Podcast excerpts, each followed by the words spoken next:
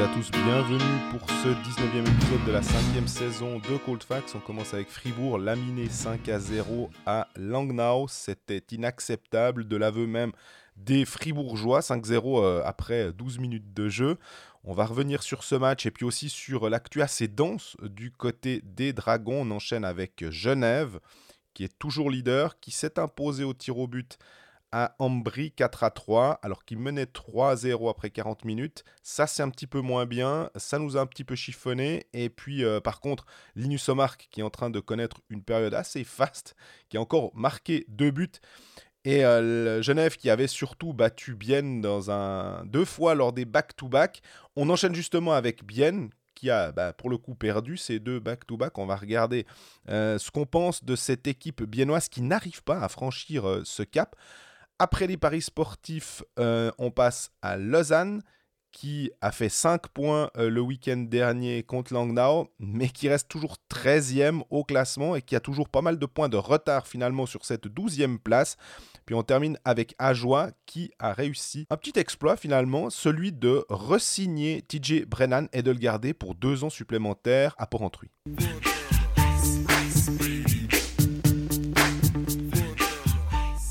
Salut Greg. Salut Jean-Fred, comment ça va? Eh, Ça va pas trop trop mal. Euh, un peu mieux que Gauthieron, j'ai envie de dire. Un peu mieux que Gauthieron, ouais, effectivement. On va, on va faire un peu le making-of de cet épisode. C'est pas Colfax, c'est Colfax. Il y a une petite nuance, on le fait par téléphone celui-ci, euh, parce qu'il se trouve que je suis en vadrouille après le match de, de Langnau-Fribourg au passage, euh, j'allais dire que j'aurais fait une, une meilleure temps de me casser une patte que d'aller là-bas. C'est un peu excessif. On est quand même tombé dans une patinoire à l'hôpital. Comme Marcus Sorensen d'ailleurs au passage, mais on y reviendra. Ouais, mais alors, je peux te dire que le début de mon texte de Fribourg, c'était. Euh, j'essaie de me rappeler maintenant, c'était pourtant il n'y a pas si longtemps, mais s'il fallait écrire une préf. Enfin, s'il fallait écrire un bouquin sur euh, comment foirer son début de match de la pire des manières, ben Fribourg-Gotteron aurait signé la préface. ouais, alors là, franchement, 5-0 après 12 minutes. Honnêtement, j'en ai quand même vu 2-3 matchs. On ne veut pas jouer euh, au, vieux couillon, mais 5-0 euh, après 12 minutes, c'est quand, même, quand même solide. Gotteron a fait n'importe quoi à la fin du match. Et tiens, on parle souvent de, de, Christian Dubé qui use et abuse des gros mots, pas des gros mots, des, des grandes phrases après les défaites qui l'énervent. Ça faisait un moment que ça s'était pas arrivé. Et que du coup, ça perd de son impact au moment où ça arrive. C'est un peu crier au loup, quoi. Absolument. Et euh, là, aujourd'hui, bah, il a crié au loup. Euh, il n'a pas crié d'ailleurs, mais il a, il a parlé au loup euh, en nous expliquant que c'était un manque de professionnalisme inacceptable. Et malheureusement, je peux que lui donner raison. Andrei Vikov a dit aussi inacceptable. Ouais. Et je suis d'accord, mais à un, moment, il y avait déjà eu euh, ce cas, alors, un peu moins grave finalement contre euh, Langnau, c'était en début décembre. Finalement, Fribourg était mené 3-0 après 9 euh, minutes. Et ils étaient arrivés à égaliser à la fin, puis à partir en prolongation. Mais à un moment, ouais, ouais, c'est inacceptable. Puis tout d'un coup, tu fais 5 victoires où tout va bien, puis d'un coup, tu refais un truc. Alors, c'est inacceptable. Ouais, bon, ben d'accord, mais comment ça se fait de ne pas sortir du car comme ça? Bah, Surtout, moi, ce qui, ce qui me choque, comme tu viens très justement le dire, c'est déjà arrivé. Ils sont déjà allés à Langnau, ils se sont déjà pris trois buts d'entrée de jeu. Dubé, il leur a rappelé ça. Il nous à la fin du match, il nous a dit Ouais, ben voilà, 7 minutes 28. Donc, il savait précisément le timing des trois buts de, de lors du précédent match. Preuve qu'il a sûrement bassiné son équipe avec ça ces derniers jours. Et euh, malgré tout, ça n'a pas fonctionné. Ce qui, est, ce qui est un petit peu embarrassant et, embêtant, c'est que Fribourg sort d'un week-end à deux défaites contre Zug. Tu as complètement le droit de perdre deux fois contre Zug. C'était des matchs tout à fait OK, il n'y a rien à dire. Juste avant, c'est bien une très grosse victoire. Donc, tu vas à Langnau où tu gagnes ton match, tu reviens avec trois points, même deux, tu gagnes au prolong n'y a rien à dire sur la semaine. C'est, c'est OK.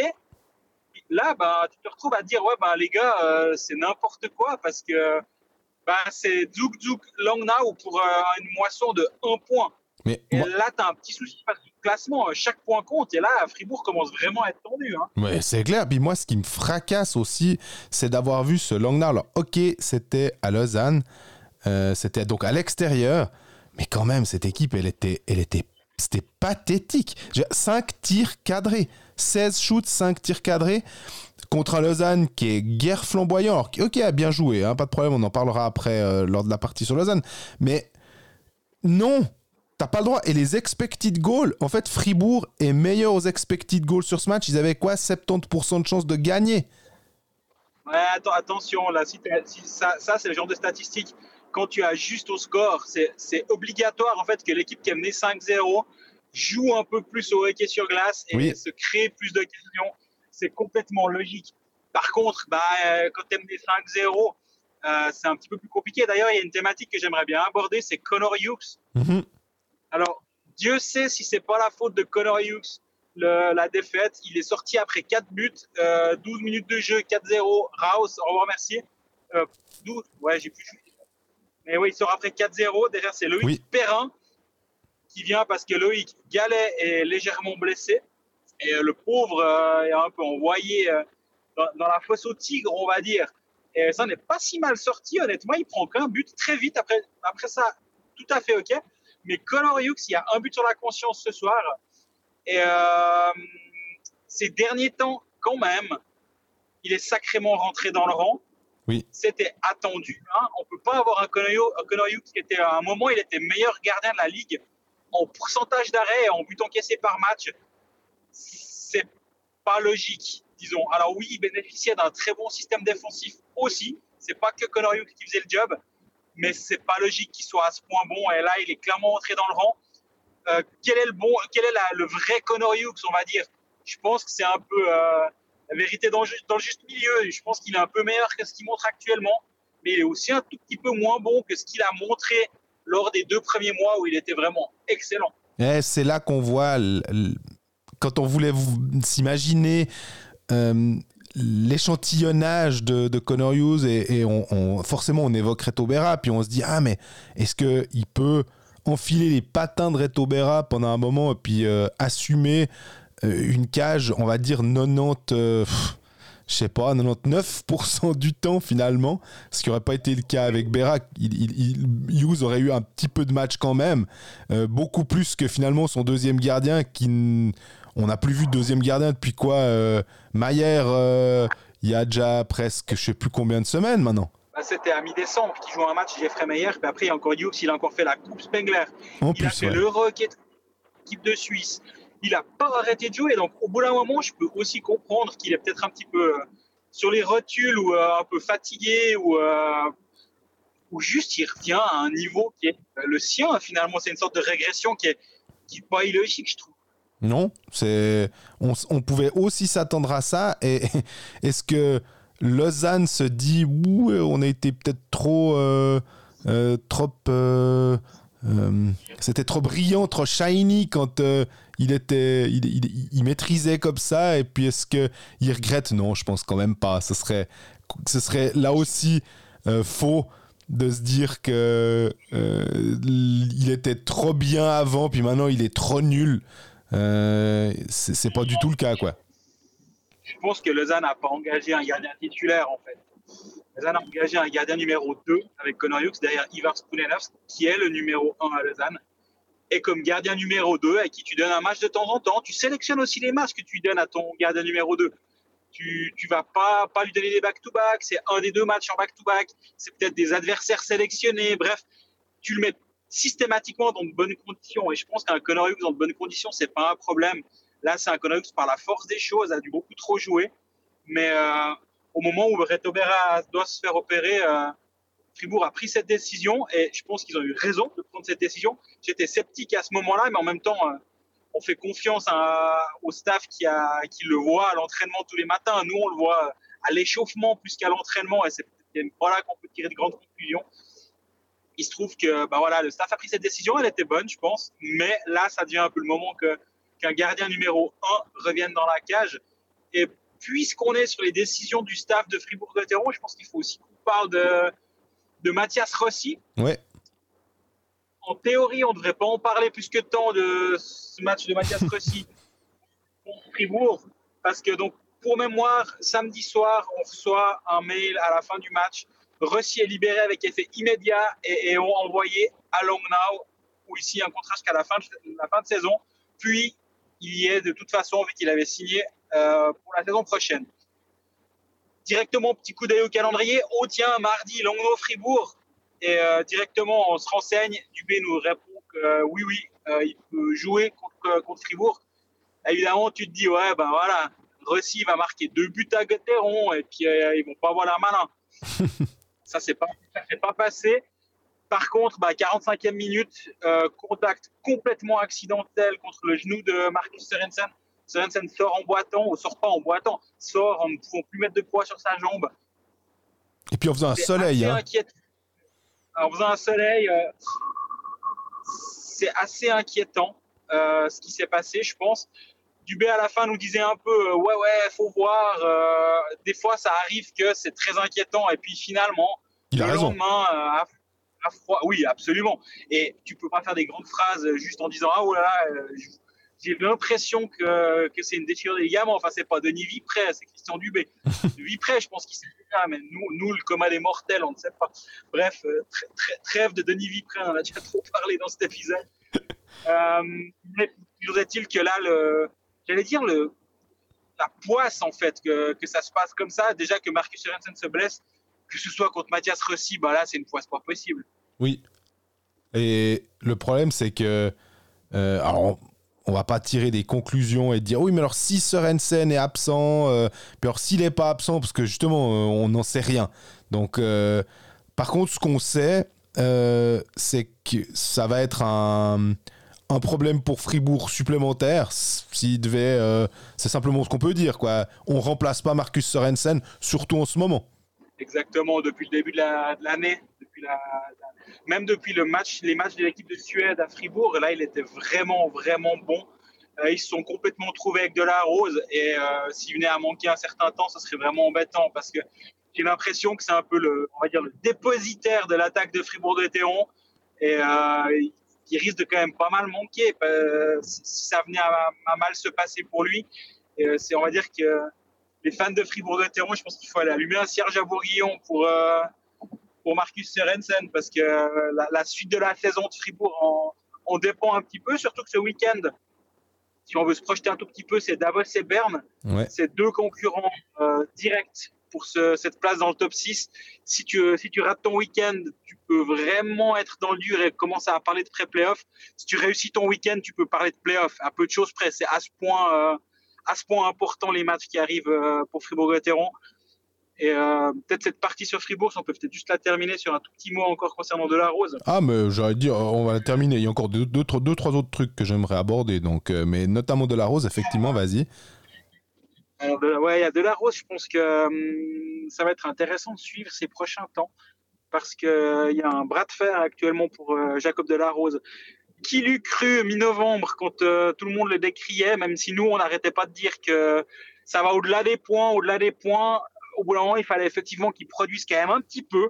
On est en Suisse. Là, il produit ben ouais, mais il produit bien actuellement. Ils se sont clairement trouvés avec euh, Marcus Sorensen, comme on l'a dit la semaine passée ou la semaine d'avant. Euh, si Dubé veut envoyer une, boîte de chocolat Villard à Samalam, le coach euh, section nationale suédois, c'est quand il veut parce qu'il a créé un duo qui fonctionne. Et Fribourg se verrait bien, visiblement, euh, de resigner Jacob Delarose. Ils sont en discussion avec lui. de ce que je sais, euh, le, normalement, Delarose ne retournera, pas en, ne retournera pas en Suède à la fin de cette saison. Il y avait eu des rumeurs comme quoi il rentrerait à Djurgården où il est, où il est, enfin, où il était la saison dernière. Et euh, du coup, est-ce que, est-ce qu'il c'est pour rester en Suisse? Oui. Mais est-ce que c'est vraiment pour rester à Fribourg? Bah, C'est justement la question. Il y a plusieurs autres clubs. De ce que je sais, il y a Zug qui est intéressé par euh, lui. Mm-hmm. Et ça pourrait être intéressant pour lui. Je lui ai parlé à la fin du match.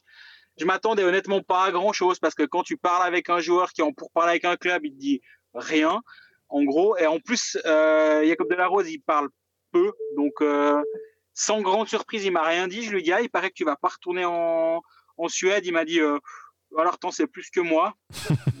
bon, en même temps, il venait de se prendre 5-0 à Langnau, où je pense qu'il n'avait pas forcément envie de, envie de rigoler plus que tant. C'était pas la meilleure, euh, meilleur moment pour lui parler. Non, non, effectivement. J'ai dit, dit, une petite André, c'est Ferrierstadt qui voulait le faire revenir et non Joe Garden. Joe Garden, c'est qui était relégué l'année passée. Ah oui, c'est juste. Gagne Petite erreur de ma part, au passage, vous me pardonnerez.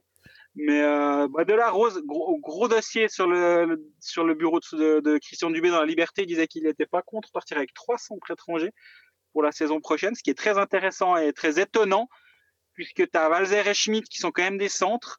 Euh, Est-ce qu'il aime bien son Sandro Schmidt à l'aile? Euh, Finalement, je ne sais pas. Bah, Schmidt, en parlant de, lui notamment, c'était une des choses que je voulais évoquer avec toi, c'est cette euh, possible, en tout cas, première suspension d'un match. On ne sait pas encore à quelle sauce il va être mangé pour avoir euh, touché un arbitre.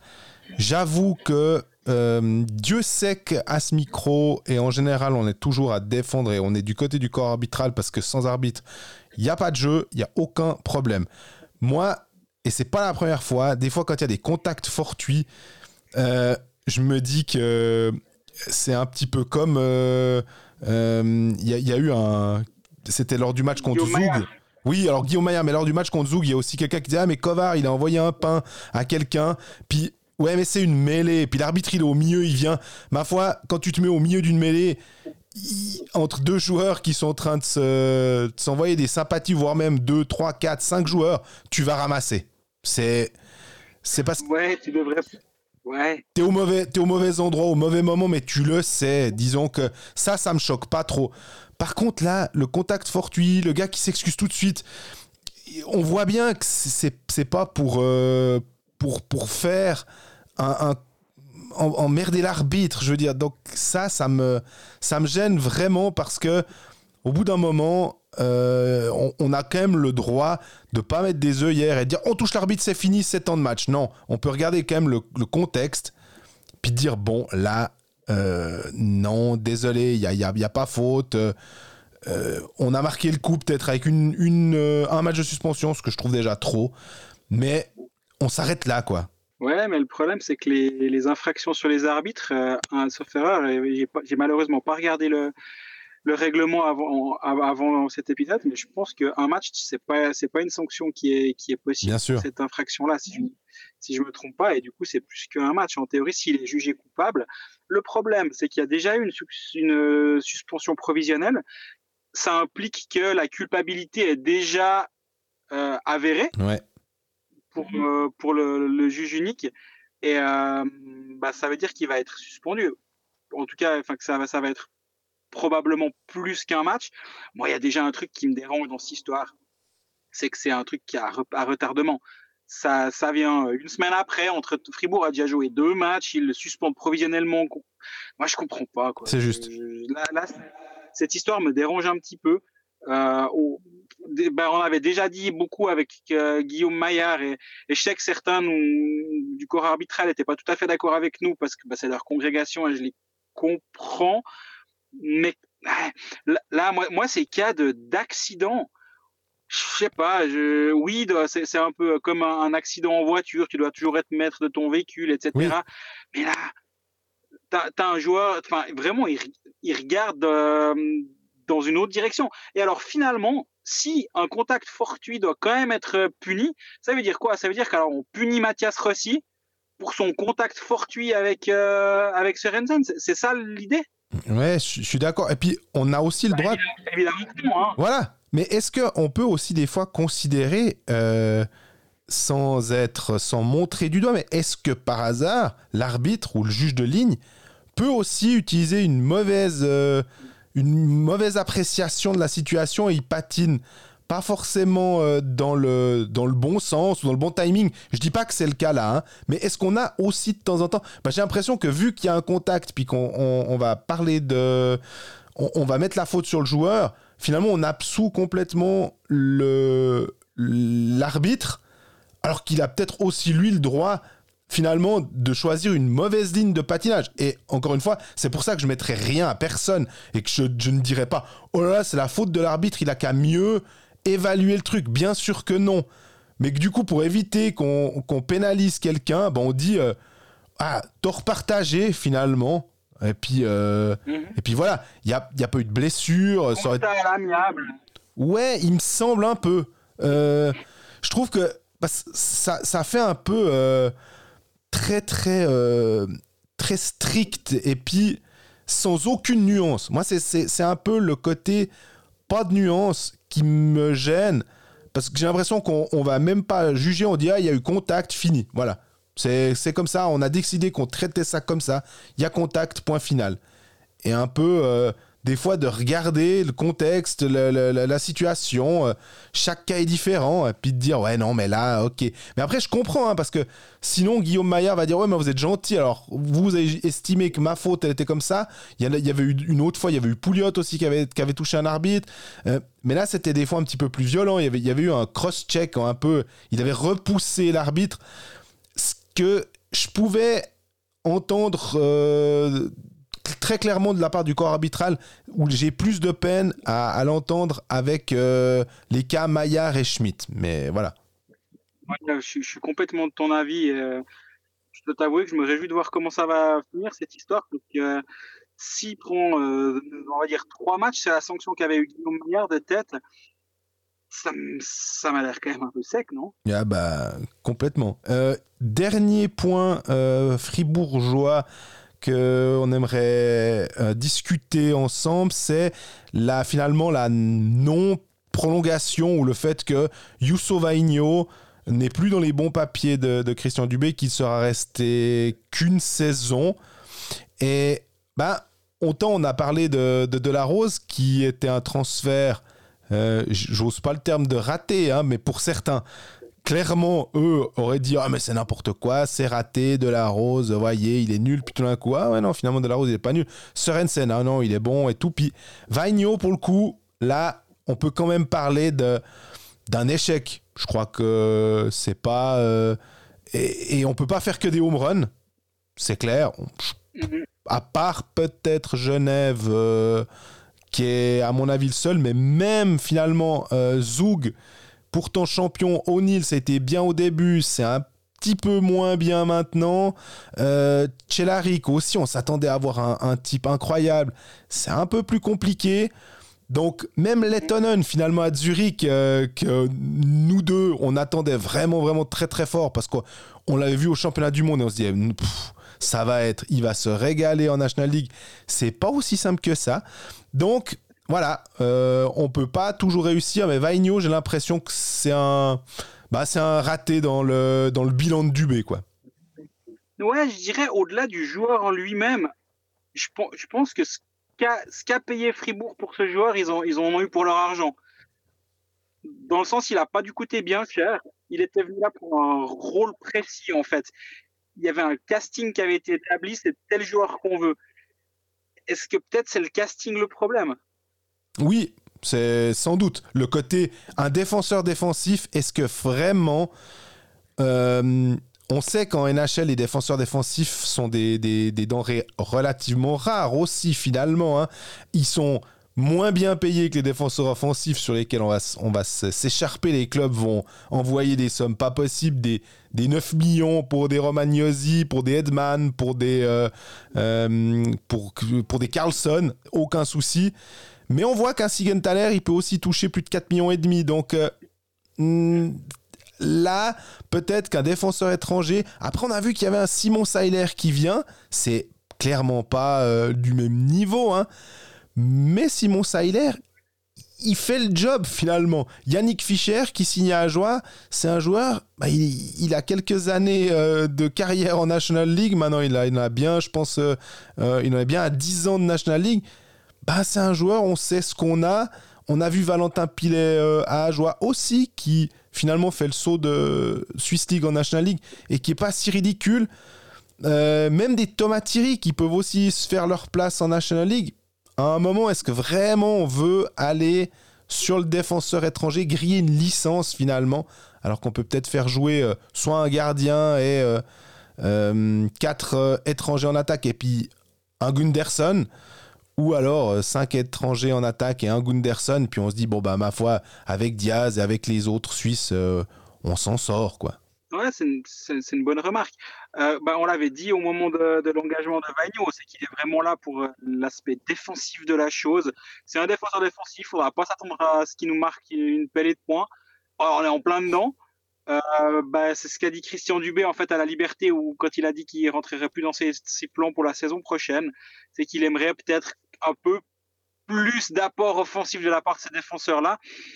Peut-être aussi parce qu'il se rend compte que Raphaël Diaz va rentrer dans sa troisième année de contrat. Donc, euh, on avait dit que dès l'an 3, ça pourrait devenir un petit peu plus difficile peut-être pour lui. Mhm. C'est peut-être aussi à ce moment-là qu'il va se dire, ben, est-ce que Diaz va encore jouer euh, X minutes, plus du power play, etc. Ou est-ce que j'ai besoin d'un autre défenseur qui peut amener un peu d'attaque sur mon, sur mon jeu de puissance? Donc, euh, ouais, je pense que s'il arrive à trouver un défenseur un peu plus all-around, on va dire, que, que Vagno, qui est très unidimensionnel, ce serait pas, une, pas un luxe. Maintenant, ça aura un autre prix. Donc, euh, c'est aussi une question d'allocation du budget. Et euh, s'il veut un, un, joueur, on va pas dire à Temernes, on est bien d'accord, mais un joueur qui apporte un peu plus offensivement, il va forcément falloir payer un petit peu plus aussi.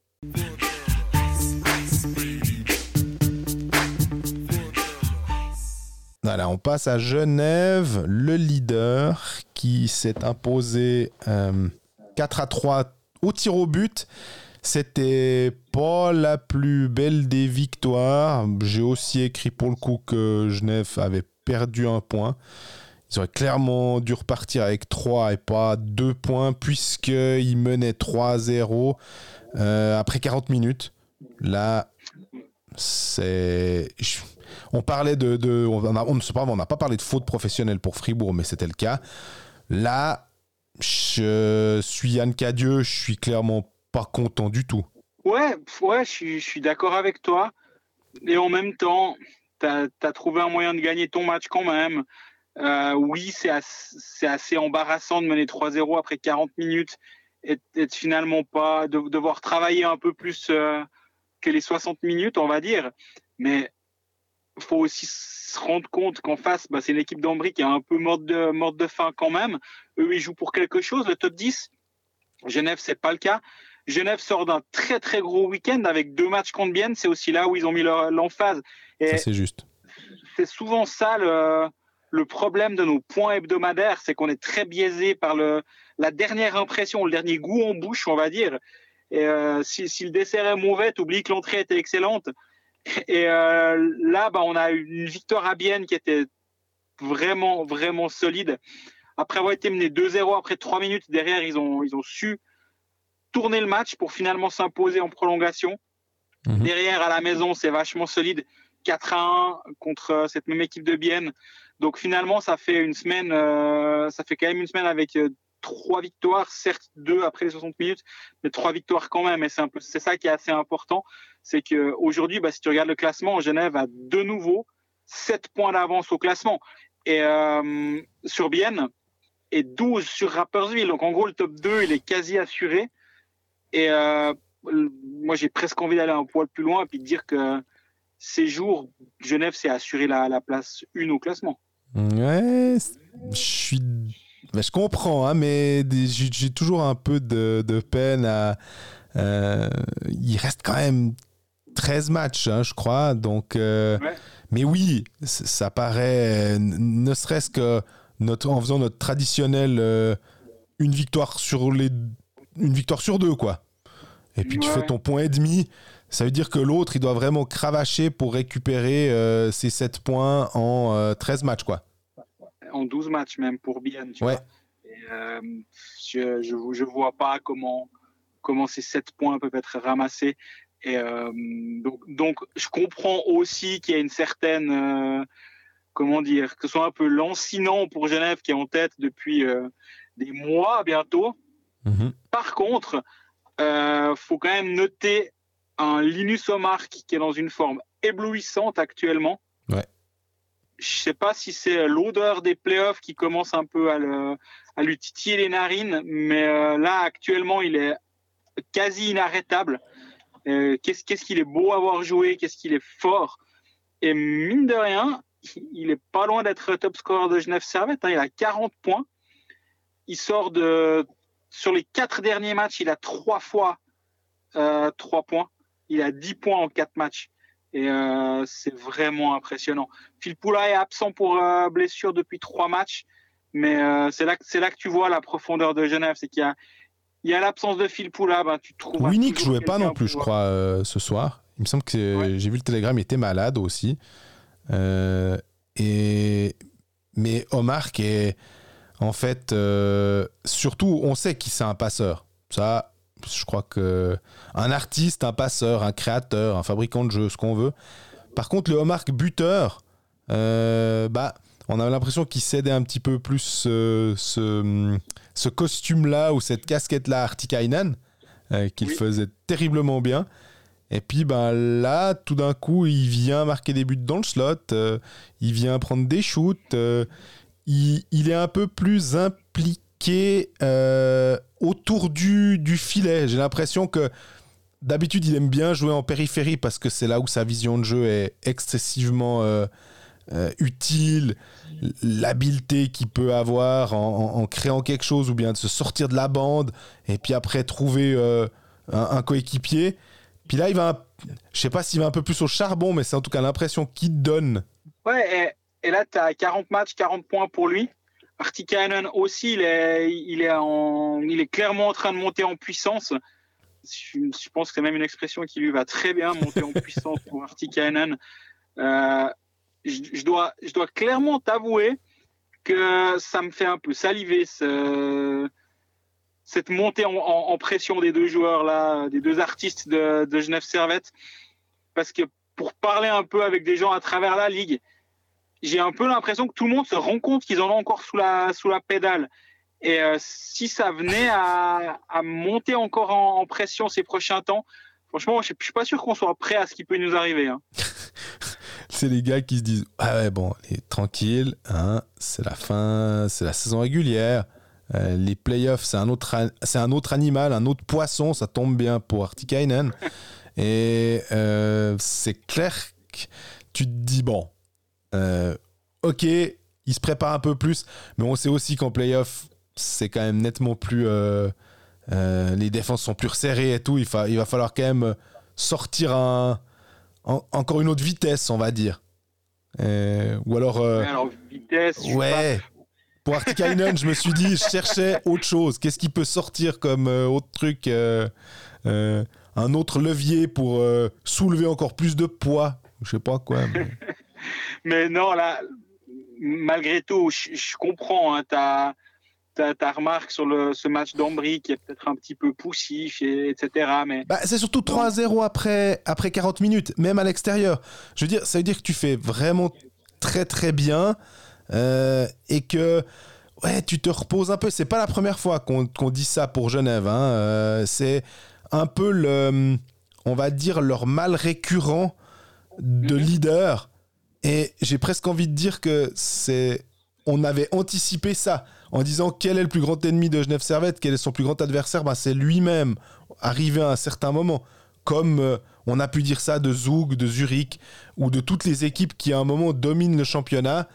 Euh, il, va de soi que si les, autres, si les adversaires n'arrivent pas à freiner Genève, c'est bien parce que Genève, à un moment, bah, voilà, les, Peut-être que Omar était un peu moins impliqué, peut-être que les autres euh, essayent euh, un, un, gris en plus. Je me réjouis vraiment de voir arriver, ou revenir plus exactement, à Vatanen, parce que je pense que ça peut vraiment redonner une dynamique. Euh, un joueur qui a très envie de, de remontrer de quoi il est capable après avoir été aussi bon en début de saison et avoir été finalement coupé dans son élan. Et ça, ça peut euh, redonner ce, souffle nécessaire aussi à, Genève, même si, de nouveau, les termes sont peut-être pas très euh, heureux dans la mesure où ils sont leaders et tu disais avec 7 points d'avance.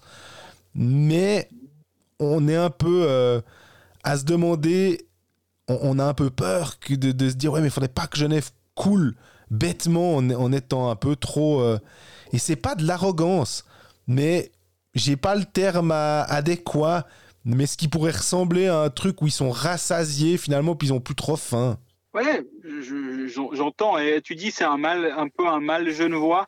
Euh, euh, c'est trou d'air en plein match, on va dire. Et, c'est très juste. La dernière défaite de Genève, c'est ce, ce 4-7 de triste mémoire contre Lugano après avoir mené 3-0 après un tiers-temps. Et derrière, ils se sont pris 7 1 dans genre trou d'air. ça se pose clairement là. Euh, mais, mais voilà, je pense qu'un un, Yann Cadieux va, va savoir utiliser ça. Et, jusqu'à présent, il me semble que l'équipe elle a quand même toujours aussi euh, surréagir. Et, euh, Gaëtan me disait la semaine passée que selon lui, ce qui fait la différence, ce qui fait que Genève est quand même une classe au-dessus du reste de la ligue, c'est cette constance à travers la saison, pas à travers, pas on va dire de match en match forcément, mais euh, durant toute la saison, ils ont eu un petit peu moins de de passages difficiles. Et récemment, il y a eu un petit moment un peu plus compliqué mais dans le jeu, c'est presque au moment où Genève était le meilleur. Donc finalement, au-delà des, on va dire des, victoires et des défaites, la colonne victoire et défaite, dans le jeu, c'est constant et c'est cette qualité. Donc moi, c'est ça qui me semble le plus, euh, le plus réjouissant quand même. Mais là où tu as raison aussi, euh, où il faut pas se laisser, euh, comment dire, impressionner par le dernier match. En plus, l'adversaire, sans être dépréciatif, c'est Ambri Piotta, c'est pas un adversaire que Genève va normalement rencontrer plus tard dans la saison en playoff. Par contre, bien, il y a des chances que ce soit un adversaire qui, qui peut euh, être sur la route de Genève. Et honnêtement, le match de samedi euh, au Vernet, on a vu une équipe de, de, Genève qui était vraiment maîtresse de son sujet euh, et qui a su ennuyer faire en sorte de, déjouer, euh, faire déjouer bien, les empêcher d'avoir ce jeu de transition, les empêcher de, créer de la vitesse, de s'imposer dans la zone. C'était assez bien vu de la part de Genève finalement, euh, qui n'a pas eu besoin de, de, trop forcer finalement, mais qui était... Euh, qui n'était pas en mode rouleau compresseur, mais qui était en mode gestionnaire efficace et, complètement à l'aise dans son jeu c'était assez euh, évident. J'ai posé la question à euh, Étienne Froidevaux qui disait ouais, un peu de la même manière que, que, que, Gaëtan Haas euh, chez toi. Bah, il m'a dit ouais, ils sont vraiment très solides. Et que finalement, si tu ne fais pas, si tu respectes pas ton plan de jeu, si tu ne respectes pas ce que tu as mis en place, si tu n'as pas un petit peu de chance, si tu as un gardien qui est un petit peu moyen, et qu'en face Genève joue bien son jeu, c'est difficile. Et oui, alors effectivement, vu que tu m'as pas laissé couronner Genève euh, vainqueur de la saison régulière tout à l'heure, effectivement, c'est quand même encore un peu prématuré, mais quand même, je, me suis, j'ai juste regardé les, matchs de Genève avant la pause de l'équipe nationale. Il reste quatre matchs à Genève, dont trois à la maison et un à Langnau. Il y a pire comme calendrier. Ouais, Cloten, Rappersville et Fribourg à la maison et déplacement à Langnau. Alors bon, je peux pas les couronner maintenant, on attend la pause de l'équipe nationale, c'est ça. À ce moment-là, on pourra le faire. c'est bien possible, même si il n'y a pas de match facile. Euh, on le sait. non, mais pour dire que on, va en tout cas pas euh, nous dire ouais alors Rapperswil c'est facile.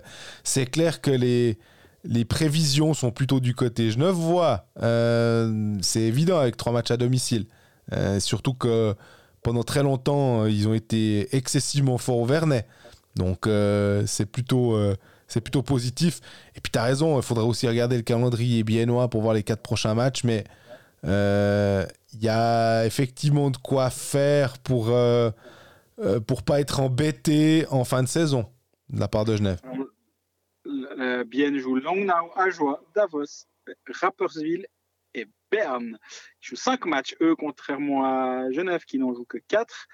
Et on rappelle quand même que Genève a joué, a fait très forte impression contre Bienne tout un week-end sans son meilleur joueur de, la saison, ou du moins son joueur le plus régulier, Valtteri Filppula, qui est day-to-day selon la formule consacrée.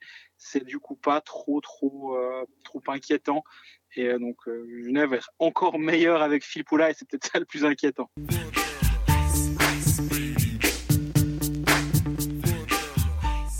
On enchaîne avec Bienne, puisque on a assez parlé de ces back-to-back Genève contre le Seeland, bah, autant on était pas dithyrambique, hein, mais en tout cas, euh, bah, plus sur le, deuxième match, en l'occurrence au Vernet.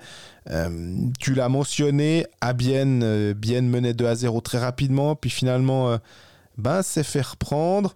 Le week-end biennois, c'est un seul point. Cette incapacité aussi, chaque fois qu'ils ont la possibilité de prendre la première place à Genève, ça va devenir un gimmick à force. C'était, on a l'impression que c'est ah on peut non on peut devenir euh, peut venir leader. Non non non non. Nous on est dans la position du chasseur on vous a dit. C'est un sketch des, c'est un sketch des inconnus en fait euh, bien. C'est euh, comment on reconnaît un bon chasseur d'un mauvais chasseur? Bon ben voilà c'est bien bien il a la possibilité d'être leader bon ben il rate quoi ça tourne presque à la blague, effectivement, le, la saison biennoise qui a, qui a eu plein d'occasions, les Biennois ont eu plein d'occasions de, de, passer en tête. Euh, D'ailleurs, je pensais vraiment que ça allait arriver finalement en voyant le match de, de vendredi à la maison. Ils mènent rapidement 2-0.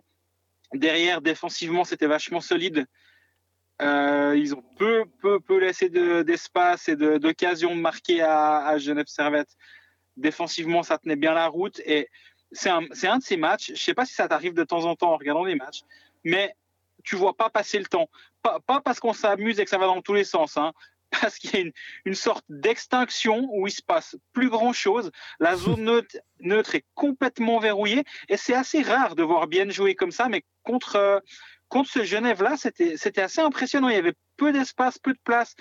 Les, artistes, on va dire, étaient muselés. Et du coup, tu te retrouves à avoir ah, plus que 5 minutes au tiers temps. Ah, dis donc, euh, j'ai pas, pas vu le temps passer parce que il s'est rien passé. Il n'y a pas eu vraiment d'arrêt de jeu. Il, ça, jouait. Et euh, de voir bien être capable de jouer, on va dire, cette partition-là, celle de, de ce match 1, on va dire, du back-to-back, c'était assez intéressant parce que c'est pas vraiment le, le, registre dans lequel on a l'habitude de les voir. Bah, moi, ce que j'ai remarqué, alors forcément, puisque j'étais dans la patinoire euh, samedi et pas vendredi, euh, j'ai vu un bien qui était emprunté, euh, que Genève a pu contenir finalement sur les côtés. Il y avait assez peu de tirs du slot. Et ça, Genève l'a vraiment bien maîtrisé. Il y a eu, on va dire, Genève a paniqué, c'est vraiment un bien, bien grand mot. Euh, quand euh, Salinen a, réduit la marque, et il aurait, dû y avoir pas 2 à 0 pour Genève, mais sans doute un petit peu plus. Bref, ça fait 2 à 1. Et là, tout d'un coup, il reste à peu près 2 minutes euh, au tiers, médian. Et Genève a un peu connu une, période de flottement et, et bien a failli égaliser, ce qui aurait été quand même légèrement contre le cours du jeu, parce qu'ils n'avaient pas tant d'occasions que ça. Finalement, c'est pas passé. Et puis. Euh, euh, la, gestion genevoise a, fait le reste au troisième tiers, mais euh, là, Bien n'était pas dans son assiette. Et on a, bah, on, a parlé de Rayala euh, lors de l'épisode précédent. Il y a aussi eu Noah Delémont qui était invité au, au la semaine, bah, il y a à peu près 10 jours et qui disait ouais ouais bah on, sait ce qu'on doit faire faudra pas qu'on les laisse développer leur jeu il parlait de, ces back to back et puis finalement, bah, ce, qui a, ce qui a été mis euh, sur le, papier ou sur le paperboard ou sur le, le, tableau, c'est pas passé comme ça. Euh, euh Bien a, pas dans, un. C'était pas un jour où ils étaient extrêmement réussis. Il n'y avait, pas grand chose qui fonctionnait. Et, euh, même si Rayala a fait un assist sur le but de Salinen, c'est lui qui tire finalement Sainan est le plus prompt à reprendre leur bon. Euh, c'était ça reste quand même plus un problème en ce moment qu'une solution, euh, Rayala. Ouais, je suis d'accord. Il faut, vraiment qu'il tombe ce premier but parce que là, il commence à faire un petit peu peine à voir. Et euh, ben, sur le premier match, euh, alors comme d'habitude, tu me diras, il tirait dans toutes les positions, mais quand, quand, ça marquait, quand ça marque une fois sur deux, tu trouves bien de tirer dans toutes les positions quand ça, quand c'est, des tirs forcés qui terminent dans les patins de, de l'adversaire, des, des, mauvaises décisions, c'est un petit peu plus pénible à suivre, disons.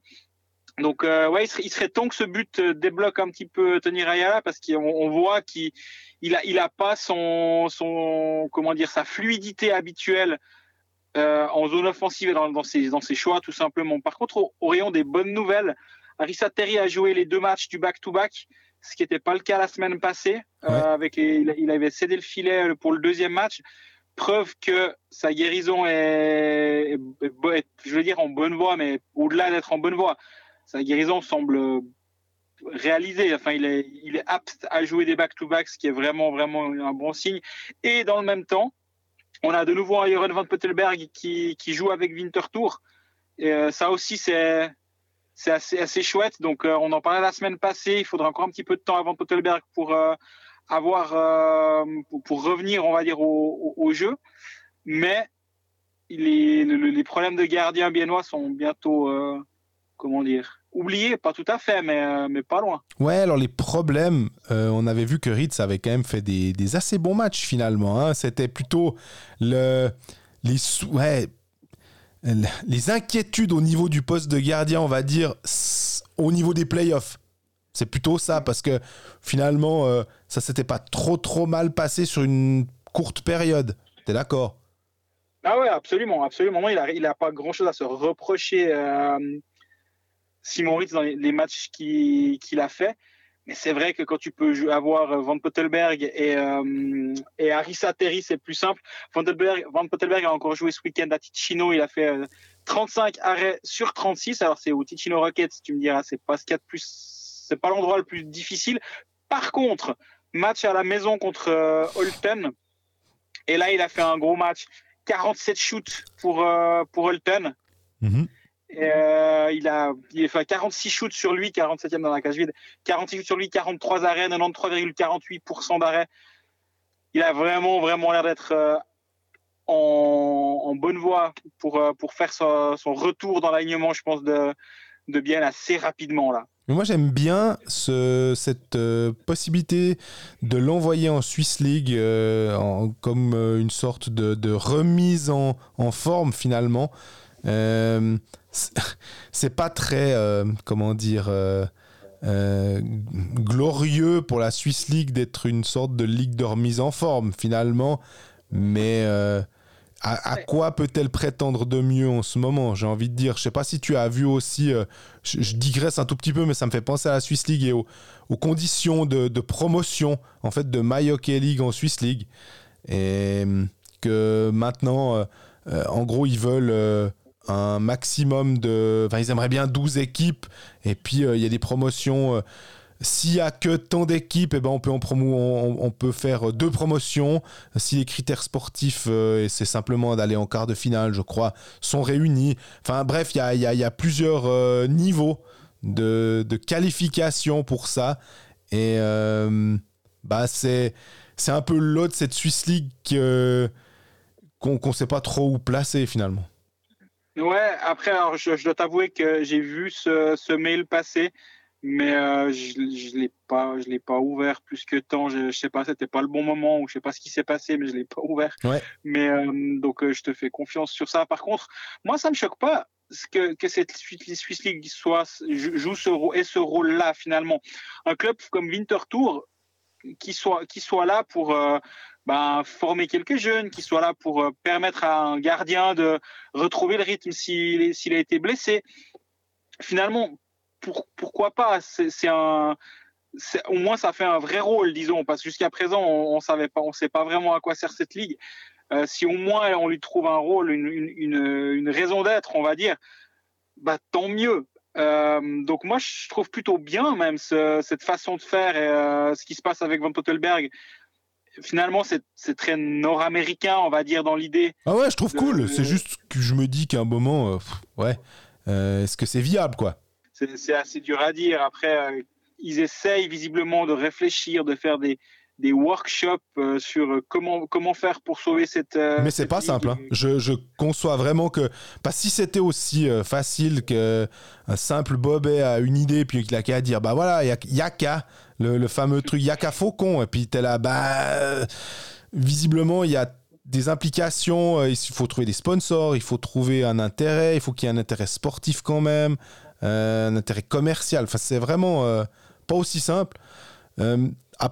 Part ça, je trouve que là, on, j'ai volontairement digressé, et je m'en excuse, mais si on revient sur Bienne, euh, à moins que tu voulais encore dire un truc sur la, la Swiss League. Non, non, non, vas-y, vas-y, enchaîne. Euh, quand même, euh, on a parlé de Rayala, mais on attend peut-être aussi un petit peu plus de, des, des, des, autres leaders. Hein. On, a assez vanté le, la profondeur de, des, trois premières lignes biennoises. Et bah, peut-être qu'en en, ce moment, il faudrait qu'il y en ait un autre qui se lève. Quoi. Et je me dis, est-ce que la Kunsley, Kunti Brunner, alors Kunti était blessé, hein, il n'est pas dans la meilleure phase de physique de, de, sa carrière. Est-ce que là, tout d'un coup, ça, c'est pas un petit peu trop euh, alternatif, je sais pas, mais que ça manque un tout petit peu de constance à l'image de Bien finalement. Ouais, je suis assez d'accord avec toi. C'est, si tu veux, le, problème, le problème de Bien, c'est qu'il euh, y, a, y a longtemps eu justement la H2O euh, que l'a, la offert euh, As Olofsson, qui a un peu tenu tout ça en place. Et derrière, on a un petit peu de, peine. Maintenant, hein, tu parles de Brunner. Brunner, il a 10 matchs. sur les 10 derniers matchs, il a quand même 7 points. Ouais. Ce qui est pas si mal, disons. Il a 3 buts, 4 passes décisives. Mais ouais, moi, je, je suis un peu emprunté parce que j'ai pas, j'ai trouvé, j'ai vraiment bien aimé ce que j'ai vu de Bien dans ce match contre contre Genève et j'arrive pas à avoir de choses trop négatives à dire sur Bien. Tu me diras, on n'a pas besoin de dire des choses négatives. Hein. Non, non. Mais je vois, je vois que tu cherches la petite bête et j'arrive pas à la trouver. Moi. Bah, c'est que le match perdu 4-1 à, à, Genève, qui est un match au sommet finalement entre le premier et son dauphin, euh, m'a laissé un petit goût de. Je, me réjouissais de voir Bien. Je me suis dit, ah bah leur jeu de transition, euh, la vitesse qu'ils peuvent mettre, euh, la qualité de leur contingent, tout ça, un, bon gardien. Euh, on, C'était assez alléchant. Et finalement, bah, d'avoir eu Genève qui va s'imposer à Bienne, tu te dis peut-être que, ah ben voilà, ils ont, ils ont fait qu'un point, Bienne, ils vont essayer d'aller chercher quelque chose. Et j'ai pas vu une équipe, en, fait, qui est entrée sur la glace avec une volonté de gagner, tout simplement j'ai l'impression qu'ils sont venus un peu en se disant bon bah on verra, hein, euh, on vient et puis euh, suivant comment ça se passe, bah si on arrive à retirer quelque chose c'est pas trop mal et mais ça c'est mon sentiment, c'est bien évidemment pas ce qu'ils se sont dit. Mais j'ai l'impression que c'était comme ça que ça s'est un peu déroulé, qu'il n'y a, a, pas eu de révolte. Ils n'ont pas tapé un peu du poing sur la table en disant ah, bon, bah là, attends, on, est quand même les deuxièmes, on a quand même une chance de, si ce n'est de passer devant, en tout cas au moins de leur montrer qui on est. Et puis, bah, il n'y a pas eu franchement ça, quoi. Ils se sont fait un peu mettre sur les côtés, un peu mettre sous les têtes noires. Alors, enfin, félicitations à Genève d'avoir réussi à le faire. Hein. C'est pas la question, mais forcément, entre les, deux premières équipes, on s'attend à un match un tout petit peu plus serré que ce qu'on a vu samedi soir, en fait. Mais là, par contre, où, je suis d'accord, c'est que maintenant, ça fait trois, trois défaites de suite. Et euh, on va dire que c'est un peu maintenant qu'on attend une réaction, dans le sens où la défaite à Fribourg, bon, bah, ils avaient gagné le match d'avant, mhm. c'était clair que Fribourg allait, allait venir fort, pas, pas trop de, de, de problèmes avec, avec ça. Là, j'ai dit, ben voilà, le, calendrier est pas, pas si mal avec Longnau et Ajoie derrière, mais il, serait temps de, de réagir. Là, là, je te rejoins complètement mais, mais sur ce que moi j'en ai vu, mais par contre, j'avoue que j'ai pas vu le, match dont tu parles toi, qui t'a visiblement euh, marqué. Non, mhm. mais, mais, le match que, mais le match que tu as vu. Et euh, il faut pas oublier que d'aller jouer à, à Genève, c'est quand même pas simple. Hein, je, je, trouverais pas mal de circonstances atténuantes dans le fait que il y a pas mal d'équipes qui sont cassées les dents en allant jouer là-bas. Jouer sport, un jeu de la loterie romande. Du coup, les paris sportifs, le deuxième week-end de suite où ça commence bien et ça part, ça finit mal, on va dire. Euh, cette semaine, j'avais on, parié sur le, sur le, le nombre de buts plus de 6,5 dans le match entre euh, Bienne et Genève. Il y a 2-0 après 3 minutes. Je me dis, va bien, on continue sur ce rythme-là, tranquille. Derrière, il n'y a plus un pion, plus rien, une catastrophe. Et toi, tu t'étais dit, on fait confiance à Bienne et euh, ça s'est bien passé aussi au début. Puis bah, Genève, euh, il faut pas parier contre Genève, quoi. C'est ça l'enseignement. Bref, assez parlé du passé. Euh, sur le site de la Loro, par rapport au match de vendredi, pour l'instant, il n'y a que trois cotes disponibles. C'est Bien Longnau, Zug, Bern, Lugano, Ajoie.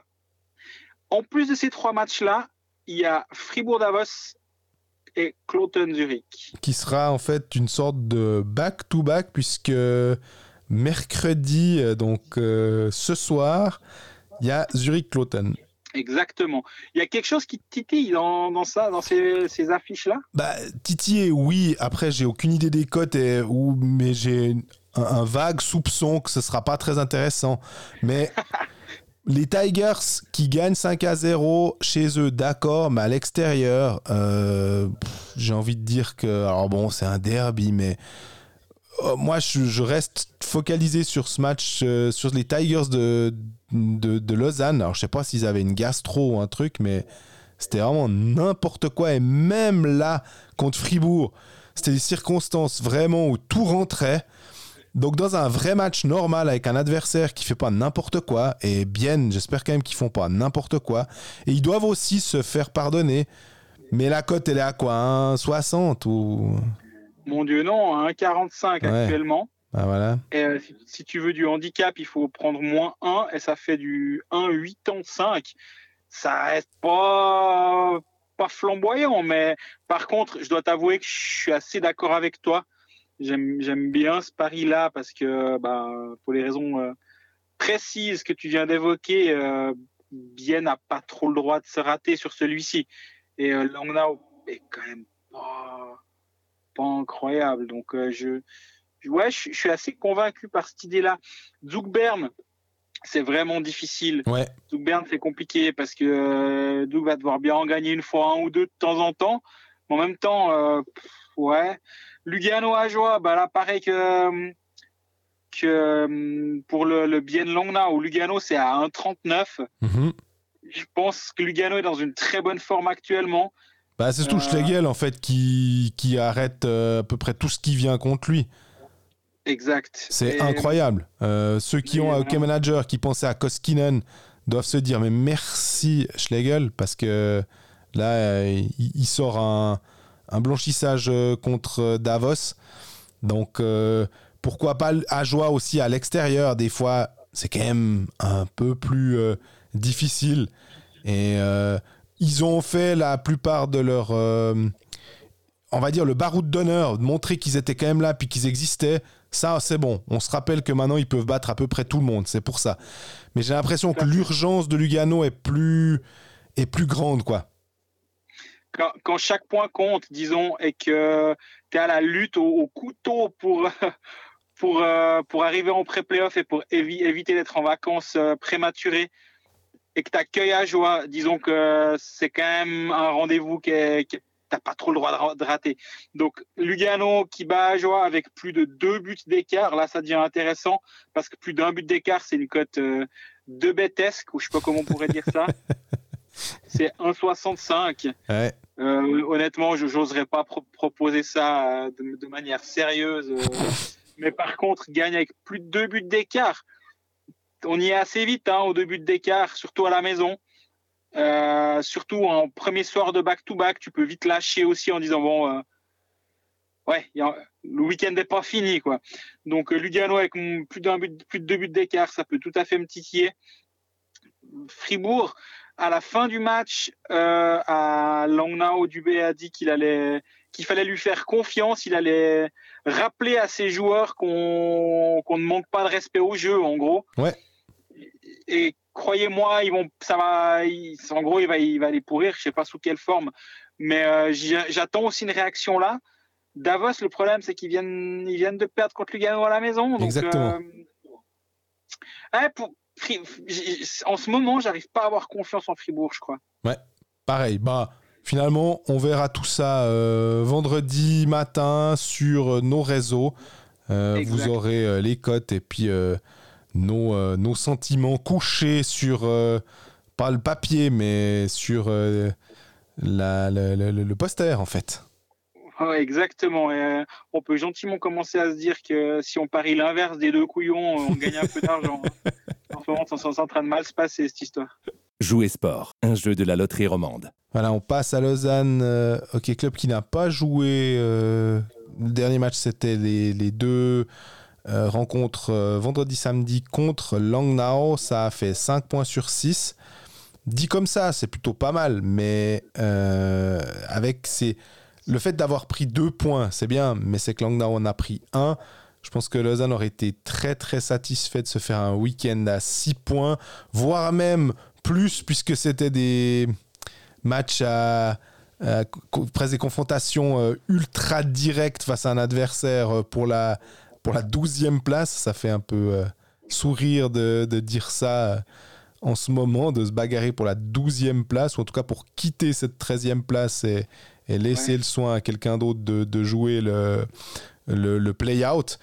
Mais euh, est-ce que Lausanne y a du mieux? En fait, c'est ça. Et il menait 3 à 2. Il menait même plutôt souvent dans le match.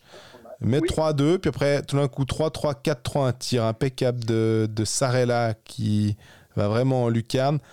Euh, du, du, caractère, un petit peu de caractère de la part de Lausanne de réussir à égaliser euh, à la fin et d'aller gagner en prolongation. Euh, grâce à Raffle, qui est un peu l'incarnation de ce caractère du côté lausannois. En tout cas, on nous l'avait vanté comme étant à peu près, je pense qu'il n'y avait pas plus de leadership dans un être humain que dans Michael Raffle. Non, mais c'est à peine ça, quoi. Enfin, à un moment, on nous disait, oui, mais euh, vous savez, euh, il y a des blessés, surtout Raffle, qui était la pierre angulaire de notre système. Enfin, bon, ok, très bien. Euh, on remettait pas ça en cause du tout, je crois, mais ça nous paraissait presque des fois un peu, un peu exagéré. Tant mieux que Raffle, en ce moment, est en train de retrouver un niveau correct et qui puisse aider son club. Mais ça reste une situation précaire pour Lausanne et c'est pas pour avoir fait 5 points euh, ce week-end, euh, même s'il en avait fait 6 finalement, que tu peux te dire euh, c'est bon, ils, sont, ils sont clairement tirés d'affaire. Non, non, non, clairement pas. En, gros, si ce week-end-là, Lausanne pouvait vraiment perdre très très gros. Pour moi, ils n'avaient rien, rien à gagner. Ils avaient tout à perdre ce week-end. Et il faut avoir faut avoir une jolie paire pour euh, jouer des matchs comme ça et puis s'en sortir comme ils s'en sont sortis. Donc euh, tout le crédit leur revient et, et tant, tant, mieux parce que honnêtement, euh, la fin de saison aurait pu être un petit peu longue si, ce week-end s'était mal passé. Mais ils, ont, ils, ont juste, ils sont juste restés à flot, on va dire. Par contre, ça s'est un peu moins bien passé par la suite parce que les adversaires directs, justement, tu parlais d'adversaires directs par rapport à Langnau, mais il n'y a pas que Langnau. Langnau, finalement, j'ai presque envie. Moi, je continue à parler pré-playoff. Hein. Je sais que je ne devrais pas, je devrais arrêter depuis un moment. Mais arrêter de parler des pré-playoffs pour le LHC, ça me semble une aberration. Donc, je continue. je, me dis quand même qu'il faut penser pré-playoff. Et oui, bien sûr, il faut éviter la 12e place. On est bien d'accord. La 13e. Euh, la 13e. On est bien d'accord. Il faut éviter la 13e. Mais les pré-playoffs, et les pré-playoffs, ben, le problème, c'est que Lugano a fait, a gagné deux fois en back-to-back contre Zurich. Déjà là, c'est pas simple.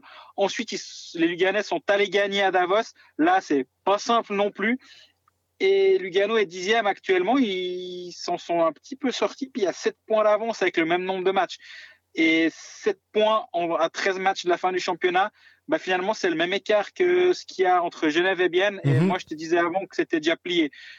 Mais quand je dis ça comme ça, je me dis, ouais, mais attention, je ne serais pas aussi affirmatif en, ce qui concerne Lausanne et Lugano. Tu vois, c'est marrant. Hein. Non, c'est, ça pourrait être marrant, mais je pense aussi que on parle de, deux équipes qui ont euh, quoi 50 enfin 40 et quelques points et 50 et quelques points puis des équipes qui ont 70 et quelques points donc euh, on a aussi le droit de se dire qu'elles ont statistiquement moins de chances de faire un, le même nombre de points par match. Donc, mhm. ça se comprend quand même. J'ai l'impression que les 7 points d'écart en haut et 7 points d'écart en bas sont pas totalement, euh, ont pas totalement la même valeur d'écart. Surtout que des fois, Lugano a quand même. Euh, est-ce que Lugano est sorti de sa sa crise? Est-ce que Lugano est, est, est, enfin euh, remis un peu Je sais pas, parce que on a l'impression que ça peut retomber. Là, on a un Granlund qui est revenu et qui apporte beaucoup.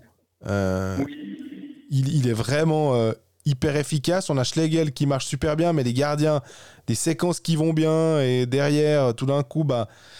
Euh, il a peut-être envie, il, il, le, il le fait pas jouer tous les matchs parce qu'il y a des back-to-back, etc. Et tu remets Koskinen et Koskinen pour l'instant, on, a parlé de, du flop Vainio. On a beaucoup parlé d'ailleurs des Finlandais qui sont venus dans ce championnat. Mais honnêtement, Koskinen, moi je l'attendais bien et je me suis complètement planté. Euh, il y a euh, Kaski, c'était une catastrophe. On l'attendait comme un. Enfin, on l'attendait vraiment très très fort du même Akabi ou du même calibre que Lettonen et ça s'est pas bien passé. Donc euh, Lugano dans le choix de ses étrangers, heureusement qu'il y a Granlund aussi, parce que finalement les autres c'est des Bennett, des Connolly, des gars qui ont été cherchés après. Qui bon, font... Connolly c'est pas mal, hein. Connolly c'est pas mal. Ouais. Et puis euh, euh, Daniel Carr, mais qui était avec ce long Covid, qui est... c'était pas simple. Donc ils ont pas fait. Alors on parlait des home runs et des, des, des trucs ratés. Eux, ils ont presque euh, plus de, de, gars où c'est un peu soit bof, soit so-so. Euh, et, mais Lugano, pour l'instant, va bien, c'est comme tu disais. Et, euh, ouais, actuellement, c'est solide Lugano et ils, tiennent clairement le couteau par le manche, en fait. Et comme on disait dans la partie des, des, paris sportifs, prochain match de Lugano, c'est contre Ajoie à la maison. Ouais. Donc, encore une fois, on, on, va en tout cas pas manquer de respect à Ajoie et, minimiser le, fait de, les affronter. Mais si tu dois, si tu dois absolument gagner trois points et que tu dois décider quel est ton match, ben, à jouer à la maison, c'est quand même. Euh, c'est quand même pas mal. Hein. Mais alors, à Lausanne, ce que j'ai bien aimé, outre euh, le Etu Lorikainen, qui a fait un, match, euh, on va dire, correct, parce que c'était abyssal en face à, le vendredi quand ils ont gagné 5 à 0. Mais bon, Blanchissage pour ton premier match, ça veut dire que tu as clairement fait le job. Je trouvais qu'il relâchait peu de pugs. Je trouvais que c'était un, mhm. un, assez, une assez bonne euh, entrée en matière. Euh, et ce qui m'a aussi un peu marqué dans, ce, dans ces matchs lausannois, c'est qu'on a Guillaume Maillard qui, qui, marque, on a Marco Pedretti qui aussi euh, score un joli but en déviation. on a finalement cette ligne avec Ugly, Maillard et Pedretti je vais pas l'appeler la ligne des, euh, des repris de justice ou en tout cas des, des, des, hors-la-loi ou des, des mis de côté qui revient. Mais c'est quand même assez symptomatique de se dire que des joueurs qui sont plutôt censés être des joueurs de, euh, soutien, euh, eh ben, Boson qui marque samedi, Kenins qui marque aussi, c'est pas forcément les, les, les, les stars. C'est difficile parce que je sais pas s'il y a franchement des stars à Lausanne. Euh, mais on a vu que Kovacs a été mis en tribune aussi. Euh, alors que c'était le top scorer, que c'était un temps, que c'était le, le, buteur aussi qu'on attendait, et que finalement, bah, euh, il y a un moment où on se dit, bah non, on va s'en passer, quoi. Et, est-ce qu'il y a un petit sentiment de révolte? Il y a Genadzi qui marque aussi. Et est-ce que certains joueurs ont, ont pris conscience que c'était par eux que ça allait passer, si tu veux. Ouais, ça, semble, en tout cas de l'extérieur, euh, être le cas. Moi, j'ai bien aimé quand même de, ce que, j'ai vu. Euh, bah, j'étais au match à Langnau, j'ai vu l'autre match euh, à la télé, vu qu'il était sur Blick. J'ai forcément regardé le match sur Blick, le, le, le Lausanne-Langnau de vendredi dernier. j'ai bien aimé quand même la, la partie, on va dire, trafic devant le gardien.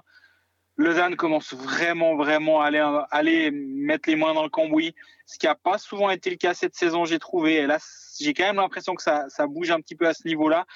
Je trouve intéressant ce que tu as dit avant aussi avec, euh, avec Kovacs mis en tribune.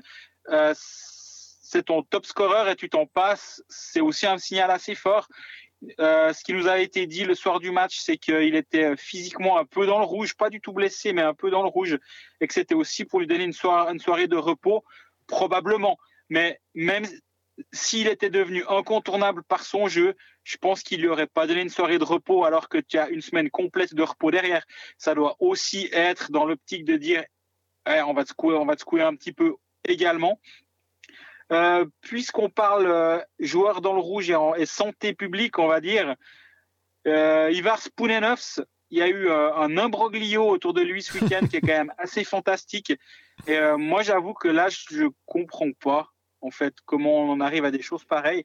Donc, on rappelle vendredi, Lauri Kainen joue à la surprise générale. Si on se là maintenant, on en parle avec avec un peu le sourire si on se remet dans le contexte, c'est un match, euh, je voulais dire un match à 6 points, mais ça veut rien dire les matchs à 6 points, mais c'est un match à haute tension contre Langnau. Si tu le perds, en gros, tu es dans le jus. Et Lauri Kainen sur la feuille de match, tout le monde s'en étonne. Ça se passe bien, il est blanchi, tout va bien. Là, officiellement, on nous dit que Poulenovs est ménagé. très bien, il est ménagé, ok. Étonnant, mais finalement, à la maison contre Langnau, pourquoi pas Pourquoi pas Je l'aurais pas fait, mais c'est couillu, mais je l'aurais pas fait, mais bon, pourquoi pas Mais alors du coup, il va jouer le lendemain à Langnau, vu qu'il aurait été bien ménagé. Lendemain, Poulenov ménagé. Et là, tu dis, ouais, attends, on se fout de nous là, c'est pas possible. Euh, il y a quelque chose qui va pas. Et bah, renseignement pris, effectivement, il n'était pas vraiment ménagé, mais un petit peu blessé. Mais bon, quand même, c'est pas si grave, mais quand même, il était blessé. Du coup, je me dis, mais pourquoi en fait? Pourquoi cette cachotterie-là alors que je trouve que c'est aussi un peu prendre les gens pour des ânes parce que on, se rend bien compte que Pouyanov ménager deux soirs de suite, même pas sur le banc, même pas sur le banc en fait. À la limite le vendredi tu dis non mais on met Tobias Stéphane, ouais ouais, on lui, mais, même là, pour même, Stéphane sur le banc, alors qu'il est ménager euh, Pouyanov, ça sonne faux. Mais pourquoi pas? Je peux presque l'entendre le lendemain, pas du tout. Apparemment, c'est pas grave, donc euh, pas d'inquiétude. En même temps, le avait été, a été bon, mais euh, il n'a pas non plus été mis à l'épreuve du feu, hmm, je trouve. il en prend quand même 4 contre Langnau le lendemain, avec franchement des très beaux buts de Langnau. Hein. La première ligne de Langnau, quand ça joue entre Ikin, Michaelis et Pessonen, c'est du tout tout haut niveau. Et les buts qu'il a encaissés, il n'y a pas grand chose à redire. donc première impression très concluante de, ce gardien, mais à terme, je pense quand même que Poulenov devrait jouer parce que c'est pour ça qu'il est censé être là. On rappelle que le on nous avait quand même dit à son engagement qu'il était juste là pour euh, soulager Poulenovs et, que Poulenovs restait le numéro un. Je pense que c'est toujours le cas, mais il faut qu'il revienne en santé d'ici ce week-end, vu que Lausanne ne joue pas avant samedi. Ouais, à Zurich. Zurich qui joue tous les jours à peu près en ce moment. Ouais, la... Et à un moment, tu te dis, est-ce que Zurich, c'est, c'est con, mais il y avait un bon moment pour les affronter, là, quand ils ont perdu 6 de suite. Puis là, tout d'un coup, ils se sont remis quand même, ils ont, ils ont gagné contre Zug, hein, si je dis pas de bêtises. Tout à fait, ils ont, gagné contre Zug euh, lundi soir, avant de jouer ce, mercredi soir contre Cloten, puis re-vendredi contre re-Cloten. En fait, Zurich, j'ai l'impression qu'ils font une saison pourrie, ils sont tout devant au classement quand même. Donc méfiance quand même pour les Lausannois, surtout que, ben, vu comme on le disait, les, autres euh, concurrents directs font des points actuellement. C'est pas optimal. Donc là, il n'y a plus vraiment de droit à l'erreur. Hein. Alors, ce que j'ai aussi noté de la part de, de Geoff Ward et de son staff, c'est que ça fait un petit moment, il me semble que Aurélien Marty est septième défenseur. Euh, ce qui n'est pas. Euh, j'allais dire, c'est pas pour nous déplaire, c'est pas ça. C'est que on a quand même souvent mis en, en avant, on exergue la peine en ce moment qu'a Aurélien Marty euh, euh, dans ses choix de jeu. Euh, des fois même la poisse, comme le, le, le goal à Ambry. oui, oui, ça c'est la poisse. Donc, mais finalement, Lausanne fait 5 points et il était septième défenseur. Et il y a Sidler qui a été introduit comme sixième défenseur. Alors, Sidler fait une, une connerie contre euh, Langnau. Euh, il, fait un premier, il fait un premier tiers contre Langnau à Langnau. Franchement, franchement, c'était une pathologie terrible. Chaque fois qu'il rentrait sur la glace, tu disais mon Dieu, qu'est-ce qui va se passer? Mais c'est normal, c'est un gamin de 19 ans qui, qui, se retrouve dans un match à très très haut enjeu. Et je comprends que ce soit pas simple. Et finalement, ça lui fait que du bien de vivre ces moments-là. Et il le fera normalement moins de conneries euh, du style parce qu'il se rappellera comment il avait joué. Et moi, en même temps, on peut, on peut beaucoup plus facilement vivre avec des erreurs d'un jeune parce qu'on sait qu'on doit, même si c'est difficile et même si euh, la situation ne s'y prête pas hein, pour Lausanne, il faut pas qu'il y ait trop d'erreurs comme ça. Mais ma foi, si elles interviennent de la part d'un jeune, euh, si c'est Genadi qui fait ça, tu te dis ah bah ouais mais non, faut pas. là, de la part d'un gars comme Sidler, bah voilà, il, joue en, euh, il joue sur une des, trois premières lignes. Finalement, euh, il se fait sa place parce que les autres ne donnent pas satisfaction aussi. Hein. Ah ouais, complètement. Et c'est un choix courageux de le faire jouer à ce moment-là et puis de, de, lui maintenir sa confiance. Il aurait pu se faire bencher hein, après son premier, premier tiers. Ouais. Et euh, finalement, c'est lui qui est, qui est à l'origine d'un début en shootant et en prenant sa chance de la ligne bleue sur leur bon.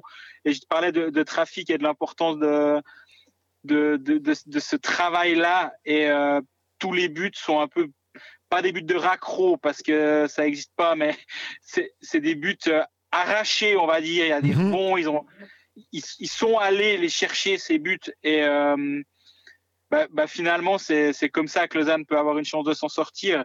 Et, euh, mais, mais toi, quand tu penses à la, la suite de Lausanne, tu es comme moi, tu te dis encore, non mais attends, il faut parler pré-playoff ou ou c'est moi qui, qui, suis aveugle, enfin qui m'aveugle et qui croit toujours à ça? Bah, j'ai plutôt tendance à regarder euh, le, gars du dessus, juste au-dessus, hein, en ce moment, et de pas. Euh, mais pour tous les autres clubs, finalement, de la même manière. Tu. À part si t'es bien, tu regardes un petit peu qui est derrière toi, parce que Genève, euh, ils ont plus tellement besoin de regarder qui est derrière, qui est derrière eux.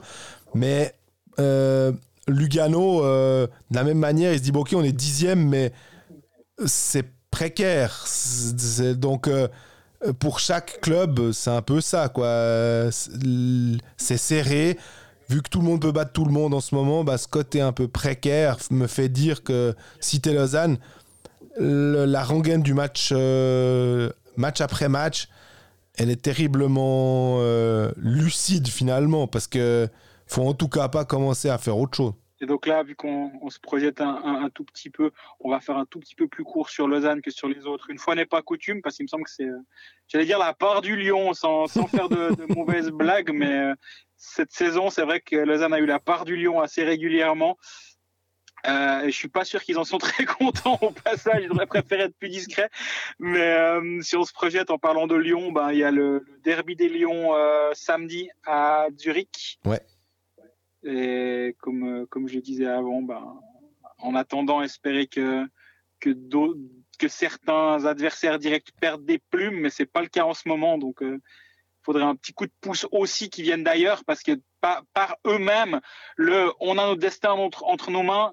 Là, plus vraiment en fait, parce que même s'ils gagnent les confrontations directes contre les autres, ben, en fait les autres ils vont peut-être potentiellement marquer des points et le destin entre les mains, plus tout à fait selon moi.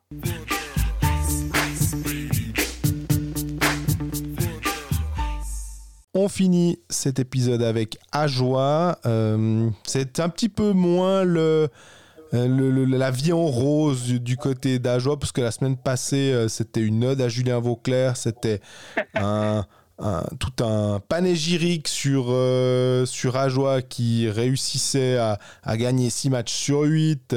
C'était vraiment fantastique. Et là, bah, quand tu joues contre euh, une des immenses cylindrées du championnat, Rapperswil, non, mais parce que on doit quand même leur rendre hommage euh, de temps en temps, puisqu'on disait chaque fois que c'était la surprise. Donc maintenant, on sait que quand tu joues contre le HC Cervenka, ben, soit tu es préparé, puis tu peux peut-être t'en sortir, soit tu vas pas t'en sortir. Ben, ça a fait 4 1, 5-0. Et puis, soit tu es euh, préparé puis il met 4 points, soit tu pas préparé puis il en met 5 ou 6. il est insupportable pour ceux qui ne l'ont pas Hockey Manager, ce joueur, au passage. Je me demande si tu l'as pas Hockey Manager pour, pour utiliser le terme ah, d'insupportable. Mais euh, c'est un fait que le, maintenant, bah, Rappersville se fait pas piéger, quoi. Et, et, que, et que de la part d'Ajoie aussi, finalement, le, je crois qu'avant j'ai parlé de baroud d'honneur aussi dans le sens où un moment, ils ont juste tapé un peu du poing sur la table. Ils ont, ils ont montré qu'ils avaient du cœur et d'autres parties de leur corps euh, un peu plus visibles. Et que ça suffit simplement pour montrer, les gars, on existe si jamais. Hein. On vient, on va pas arriver euh, lors, lors du, play-out comme des, comme des peintres et vous allez nous rouler dessus. Non, il va falloir que vous sortiez, euh, vous sortiez votre match pour euh, arriver à nous, à, nous, à, nous, à nous éliminer. Et c'est déjà une petite victoire de la part d'Ajoie, finalement, ça. Et euh, Mhm. si on, on reprend un, un peu l'actu, parce que finalement, Ajoie euh, nous, nous, nous, nous offre une bonne actualité. On a eu. Attends, La- attends, attends, attends, attends. Av- Avant l'actu, quand même, oui. je, je voulais quand même juste pro- projeter un tout petit peu. Tu parlais du, du play-out. Je crois qu'on n'est pas prêt. Parce qu'on parlait avant que Lausanne n'était clairement pas sorti de, l'auberge. Et euh, la, la 13e place, pour l'instant, ça reste presque le favori à la 13e place, Lausanne. On n'est pas tout à fait prêt, à mon avis, à vivre cette série au meilleur des sept matchs entre Ajoie et Lausanne. On a vu des séries qui étaient euh, émotionnellement chargées en, en- entre clubs romans. Mais celui-ci, je suis pas sûr qu'on est tout à fait prêt. On l'est pas, non, ça c'est clair. Euh, Je je sais pas si je me réjouirais de le vivre, soit dit en passant. Moi, je, crois qu'on l'a déjà dit, on l'a déjà thématisé quelques fois euh, dans Colfax, mais euh, les séries entre romans, c'est c'est un peu usant des fois à, suivre. Oui. Euh, et celle-là, elle pourrait être particulièrement usante. Il y a un de mes euh, collègues, con- confrères, qui a dit que si ça, si ça arrivait, il faudrait qu'on fusionne tous les journaux romans pendant une semaine, puis qu'on fasse une couverture globale de, de cette série, et puis qu'on sorte un maximum de sujets, d'angles, de trucs, parce qu'il y aurait tellement de choses à dire que comme ça, on serait sûr de ne rien rater. Et je suis pas loin d'être d'accord avec lui. Mais alors, si on reprend le euh, l'actu de, il y a trois noms qui en font, ouais, même un peu plus, mais en l'occurrence, on a Noah Patnaud qui sera le donc jeune gardien euh, qui a joué au, au Canada, au Québec en Ligue mineure, qui est rentré en Suisse, qui joue avec les Ticino Rockets, si je dis pas de bêtises. Tout juste. Et puis qui va maintenant, euh, bah, je sais pas s'il va découvrir la National League parce que euh, ça risque d'être euh, un, un grand saut finalement. Mais euh, en tout cas, Ajoa l'a mis sous contrat jusqu'en 2025, quelque chose comme ça. Ouais, deux ans. Donc une signature, j'aime bien. Je trouve que c'est c'est intéressant de, de donner sa chance à un gardien. À cela près que est-ce qu'il a fait assez de matchs au deuxième niveau pour arriver déjà maintenant en fait en National League? J'ai l'impression que c'est un poil prématuré. Je sais pas ce que toi tu, Oh, tu je suis vois. assez d'accord. Et, et moi, je pense qu'il est. Je ne serais pas surpris qu'assez rapidement, on, a, on apprenne que Noah. Patnaud va, va jouer en, en Swiss League la saison prochaine, mais que, je sais pas, j'ai auc- j'ai aucune information dans ce sens-là, ni même euh, ni quoi que ce soit. Mais si on me dit qu'il finalement il, il jouera, il jouera du côté de de Chaux-de-Fonds et puis qu'il fera, qu'il fera des allers-retours de temps en temps avec euh, avec Ajoa si nécessaire, mais au moins il est à, il est à disposition, pas bien loin.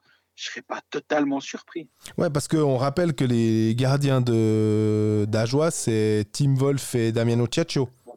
Oui. Donc, euh, et alors je ne me rappelle pas s'il y en a un qui est en fin de contrat, mais dons de, de, de, de tête et je vais, je, vais, je vais vite faire la recherche pendant, pendant, que, ouais, pendant mais que tu parles. parce Mais que Ciaccio, euh, normalement, bah, comme il a été engagé cette euh, euh, l'été dernier, il n'est pas venu pour une seule saison. Il me semble que il avait dû signer pour deux. Et euh, je me suis demandé si euh, Tim Wolf avait pas re-signé aussi à Ajoie. Mais ça, j'attends que tu me, tu me dises euh, non, espèce Ah, de. Tchatcho est, est- est 20 22-23 même. Il me semblait qu'il avait une option ou quelque chose comme ça, mais alors Ouais. que je me trompe.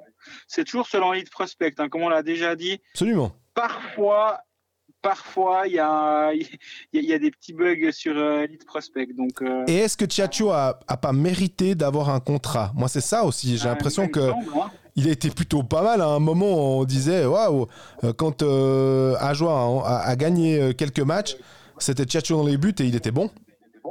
Mais oui, oui, c'est un, un an de contrat pour Chiacho, donc à voir s'il lui donne encore un, un contrat ou est-ce que Patnaud est censé euh, être le suppléant? Mais m- moi, j'imaginais, je sais pas pourquoi j'avais en tête qu'il allait rester.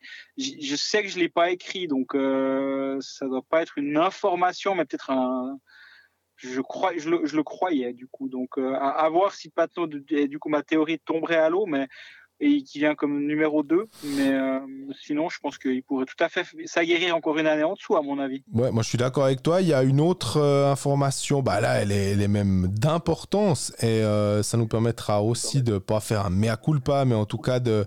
De, de, se dire qu'on été bluffé et de tirer notre, un, un, coup de chapeau à Julien Vauclair qui a réussi à garder TJ Brennan pour leur signer deux ans ça, c'est vraiment dans l'histoire du HCA, c'est un des plus jolis coups, je pense, finalement, et, ça te permet, je dirais que c'est ce move-là, te... c'est pas que ça solidifie, mais ça te place euh, dans une catégorie de euh, National League pour euh, ton directeur sportif et finalement pour ton club d'arriver à retenir un joueur et, qui, qui, cartonne et de ne pas le perdre au, au premier, euh, au, au, premier gros club venu.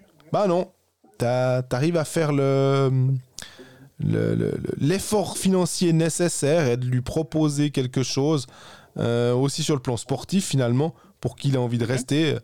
Alors, euh, faut croire qu'il aime bien jouer 23 minutes par match et qu'il y a à peu près que Ajoie, on va dire, qui peut lui proposer un, temps de jeu pareil. C'est clair.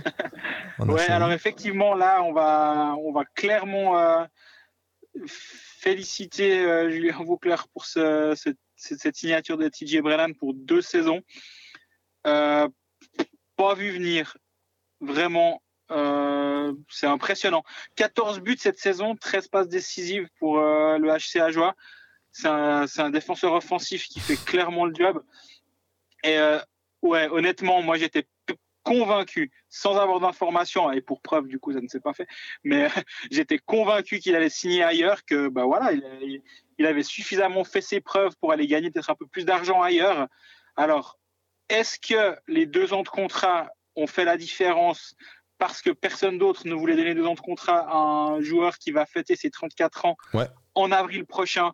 C'est très possible. Moi, je pense que effectivement oui, mais est-ce que c'était une bonne chose de le signer à la place de Julien Vauclair pour ces deux ans et que c'était pas, est-ce que c'était un petit risque, petit risque peut-être, mais c'est une évidence que c'était euh, une décision facile à prendre. J'ai l'impression euh, que de le signer s'il accepte de rester, tu, tu dis bah, tiens, tiens les clés du camion, tu gères l'équipe à un moment, c'est toi mon défenseur numéro un et et, euh, et vas-y quoi. Donc c'est un superbe coup pour le HCA et puis comme tu dis, ça crédibilise aussi le projet à Joulot finalement. Et, c'est un joli un joli signal sur le marché de dire ben oui on, on est on est en construction on est on reste un petit un, des tout petits budgets dans la ligue mais on est en train de progresser gentiment. Rappelons-nous de ce qu'a fait euh, et je compare pas les deux clubs hein, mais rappelons-nous ce qu'a fait euh, Rappersville au début aussi ils sont arrivés un peu sur la pointe des pieds tu te sauves un peu après tu fais un coup par-ci, un coup par-là, tu, tu progresses, engages un bon joueur, deux, puis après tu trouves Tchervenka qui vient. Je dis pas que Tchervenka va venir à joie, mais c'est des petits pas vers l'avant qui font que le, club grandit. Et euh, bah ça, c'est plus qu'un petit, c'est un grand pas vers l'avant. Et, et, pour, euh, pour Ajoie, bah, c'est le plus gros coup de, depuis leur montée, c'est clair. Il y a juste un truc qui me chatouille un tout petit peu, euh, mais alors c'est pas du tout sur le plan sportif, c'est sur le plan de la communication. Euh, j'ai l'impression que justement, on est en train de mettre en exergue la, grosseur du coup et ça tombe à quoi? À 19h44 ou 19h45 un soir de match. Enfin, t'es là, non, non, tu alors on n'a pas donné des leçons de communication, mais c'est juste que en tant que journaliste, on sait un tout petit peu la durée de vie d'une information et si on sort cette info, allez, à 10h le matin, eh ben, elle va vivre jusqu'à 19h45, le temps que les matchs commencent. Mhm. Elle va rester sur les sites, euh, elle va rester euh, peut-être un peu plus un peu mieux mise en valeur s'il n'y a pas d'autres grosses news qui tombent. En tout cas en termes de hockey, ça va pendant un laps de temps euh, être l'information hockey de la journée. Or, à 19h45, l'information de hockey de la journée, c'est qu'il y a une journée. C'est que bah, les matchs, euh, le vendredi, en plus, si ça se trouve, il y en avait 7. Donc, euh, c'était le pire truc. euh, euh, Il y a, il y a la bataille pour la telle place, euh, le- le- les playoffs, les pré-playoffs et tout. Puis toi, tu lances, ah bah finalement, il reste deux ans. Ah ouais, mais c'est extraordinaire, enfin, c'est super. Ouais, mais on n'a pas le temps d'en parler, quoi. Voilà. Donc maintenant, on est passé à autre chose. Euh, voilà. Bon, bah, bravo, hein, Brennan. Mais ouais, t'as raison. Je pense que euh, c'est un peu dommage. Et puis, euh, peut, peut mieux faire. Mais d'ailleurs, je m'étais également euh, étouffé quand j'avais vu récemment, il y a eu euh, une communi- il y a eu un- une conférence de presse euh, en marge du, du mondial M18 qui aura lieu à Bâle et à, et à Ajoie. Et un Porrentruy, ouais. et à Porrentruy. Et euh, conférence de presse qui a, qui a eu lieu euh, un, un jour random euh, où il n'y a pas de match à, à Ajoie, enfin pas de match d'Ajoie. Tiens, mais si tu veux faire venir des journalistes, bah, je, je prends vraiment juste mon exemple. Hein. Je vais pas, désolé, mais je vais pas me rendre pour une conférence de presse sur le mondial M18 qui se passera certes en Suisse romande, mais voilà, à Porrentruy ou, ou même n'importe où, hein, même Ouais. si ça avait été euh, bien je m'y rendrai pas juste pour la, la beauté de la conférence de presse. Par contre, si on me dit, bah, s'il y a le match à 20h contre, je sais pas, au hasard, euh, il y a un derby Ouais, mais euh, à. Joie- à puis en plus, avant le match, il y a une conférence de presse, ben, venez, quoi. Tu dis, bah ouais, très bien, je couple les deux. Et ouais, Exactement. bref, on va pas trop parler de communication, mais c'est vrai que de temps en temps, c'est, c'est un peu dommage parce qu'il y a tout pour bien communiquer, puis ils le font pas vraiment.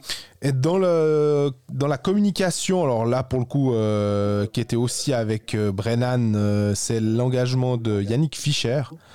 Je pense que c'est une très bonne chose. Je l'ai juste mentionné avant. Ben, on parlait de Valentin Pilet, on parlait de Simon Seiler, on parlait de ses défenseurs défensifs.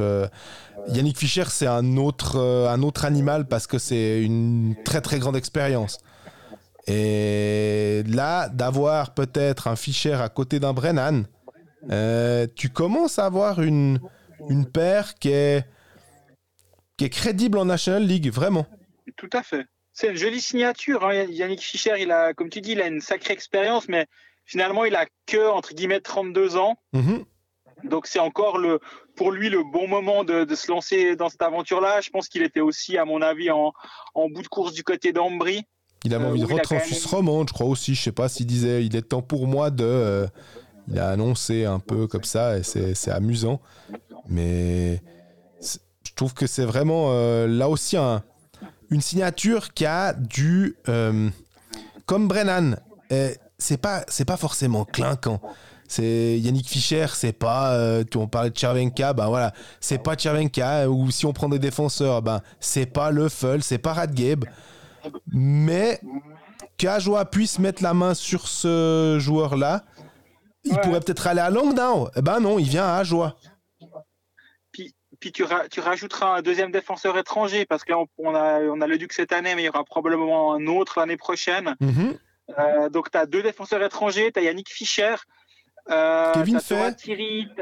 Tu as Pouilly, Rouillet, Pilet, Fay, Auert et Birbaum qui, sont, ben, euh, qui amènent un peu d'expérience, disons. Parce qu'ils sont les, deux encore. Euh, est en fin de contrat. Mais Birbaum encore un contrat pour la saison d'après.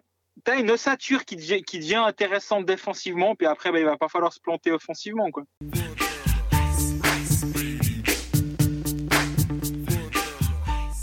Ben voilà, on est au terme de cet épisode 1 de Colfax, ou l'épisode 19 de Coldfax de la saison.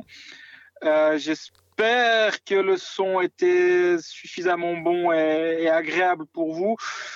Ça ne sera pas comme ça toutes les semaines. Ma foi, de temps en temps, on a des emplois du temps qu'il faut. On a une vie, on a une vie.